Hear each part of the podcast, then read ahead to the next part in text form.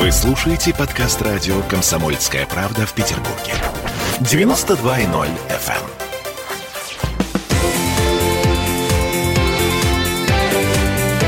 Картина недели. Это мы вернулись в петербургскую студию радио «Комсомольская правда». Я Дмитрий Делинский. Я Ольга Маркина. Ректор гуманитарного университета профсоюзов Александр Записоцкий. Э, заканчиваем подводить информационные итоги уходящей недели. В этой четверти часа э, такой вопрос. Э, имеет ли право журналист на интервью с нераскаявшимся преступником? На этом мы разбираем кейс Собчак Скопинский маньяк. А если вы интересуетесь моим мнением, у меня ответ будет такой.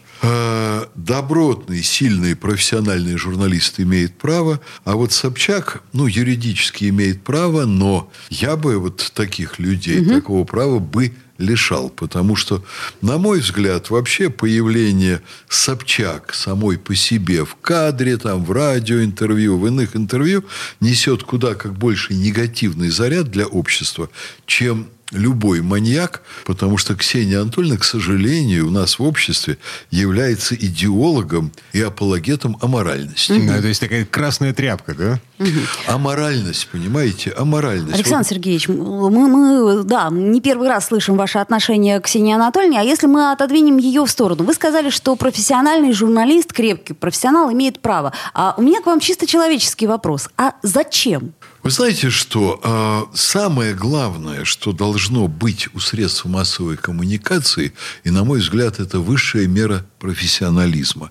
Средства массовой коммуникации должны служить добру. И да. журналист должен очень четко различать, что есть добро, что есть зло. А Ксения и Собчак не различает, по-вашему? Ксения Собчак, она не различает, она различает скорее. Она принципиально считает, что зло и есть добро. А, то есть на, на темной стороне силы. Она на, на, на, на темной стороне. Она на самой гадкой, на самой темной стороне, которую себе можно представить. И любой практически нормальный, вменяемый телезритель, радиослушатель, он это чувствует. Кроме людей с очень низким уровнем культурного развития, которые... Пониженной социальной ответственностью. Ну, в общем, можно и так сказать. Но я бы еще и сказал бы, что с большими дефектами в воспитании человек может ее воспринимать как некую такую норму жизни, как некий авторитет, как не, некоего лидера мнений и так далее. Что э, можно делать с маньяком в эфире и в, в телевизионном эфире? Вот я так думаю, между прочим, что Ксения Собчак, она бы с удовольствием отдалась маньяку, если бы это поднимало ее рейтинг и а, хайпануло личное оценочное суждение да. Александра Мое личное оценочное суждение. Я сказал, mm. я так думаю. Да. Вот. Но Значит, э, настоящий журналист всегда покажет, что зло является злом, на вот этом материале. И что это зло абсолютно неприемлемо. То есть развенчает его, если зло имеет такой миролюбивый вид, покажет его омерзительность, проявит его антигуманную бесчеловечную сущность. Это то, что делают очень многие художники, писатели, э, настоящие э, кинорежиссеры телевизионные режиссеры.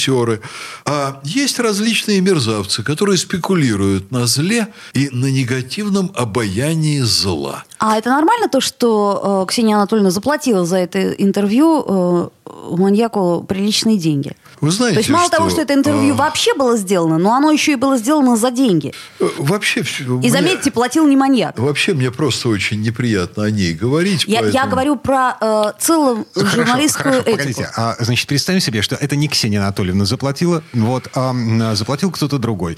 И э, вообще это было интервью не Ксении Анатольевны, а, ну, допустим, э, наши коллеги с какого-нибудь телеканала э, сняли интервью со скопинским маньяком за деньги, заплатив ему условный миллион рублей. Нормально? Ну, я вам скажу, что я сам журналист, и у меня, наверное, примерно ну, свыше двух тысяч точно. У меня больше трех тысяч публикаций, из них там порядка 700-800 научных, соответственно, 2300 э, у меня журналистских публикаций, я бы сказал бы так, научно-популярных, в жанре научно-популярных. И я стал заслуженным артистом России после создания ряда телепрограмм цикла. Я бы в жизни маньяку не заплатил. По-моему, это абсолютно неправильно, это неэтично, и так делать нельзя. Стало быть, все-таки делать так нельзя, независимо от того, делает это Ксения Анатольевна или делает это там условный Доренко. На мой взгляд, это неприемлемо. Mm. Я бы не стал. Слушайте, российское законодательство, насколько я понимаю, оно не запрещает монетизировать вот такие истории. Ничего в законах, по крайней мере, не написано по этому поводу. А в Соединенных Штатах есть э, так называемый закон сына Сэма, который направлен вот как раз на регулирование ровно таких процессов. Если этот закон э, даже по мелочи как-то удается обойти, э, распространена практика гражданских исков от жертв, пострадавших от действий вот того самого человека, которого проинтервьюировали. В любом случае, этот механизм работает следующим образом. Да, Значит, э, средство массовой информации или журналист, который взял интервью у нераскаявшегося преступника, э, он получает э, хайп, аудиторию, а жертвы в результате получают деньги. Жертвы получают моральные травмы, которые надо компенсировать. И вот в этом смысле я считаю, что это очень правильный закон. Что-то у нас его как-то не, да, не наблюдается, этого закона. Вы знаете, что а, с одной Госдума, стороны... Кстати, Госдума, кстати, она призывает не принять вот такой закон, чтобы деньги, э, заплаченные маньяку, на самом деле ушли жертвам. Да, я да, читал. Да, призывают только э, э, провести проверку э, интервью Скопинского маньяка.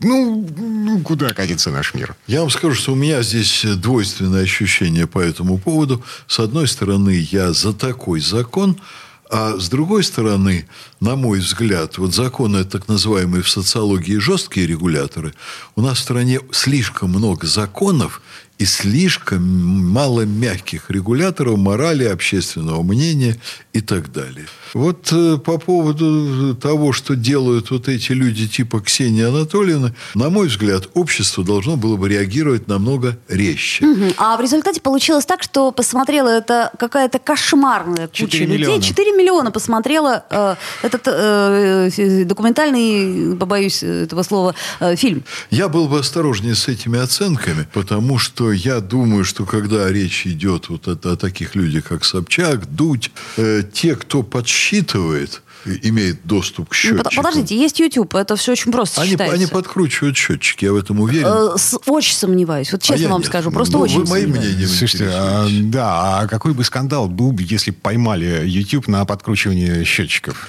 Это не просто поймать, я думаю, намного тяжелее, чем подкручивать. Ага. Так, ладно. А, и все-таки с моральной точки зрения, с моральной точки зрения история, ну, такая, так себе. Грязная история, а не так себе. Угу. Понимаете, потому что когда вот такие интервью проходят таким образом, это все оборачивается пропагандой деятельности маньяка. А, смотрите, «Комсомольская правда» сейчас готовит э, серию материалов на основе интервью с доцентом Соколовым. Он прислал нам 25 страниц убористым почерком. Сейчас мы все это расшифровываем, пытаемся понять, что же он нам пишет, потому что почерк убористый и малоразборчивый. Но так или иначе, э, мы будем писать материал на основе э, интервью с, э, с доцентом Соколовым. Я вам на это скажу, что если в результате у читателя возникнет стойкое чувство омерзения к Соколову, возникнут своего рода нравственные антитела. Значит, вы добротно выполнили свою работу. Угу. Ладно, Принято. На этом время наше в эфире закончилось. Э, всем спасибо, хороших выходных. И хорошей весны. Я надеюсь, что она скоро наступит. Пожелаем всем весны э, с изгнанием дьявола по имени коронавирус. Согласна. Картина недели.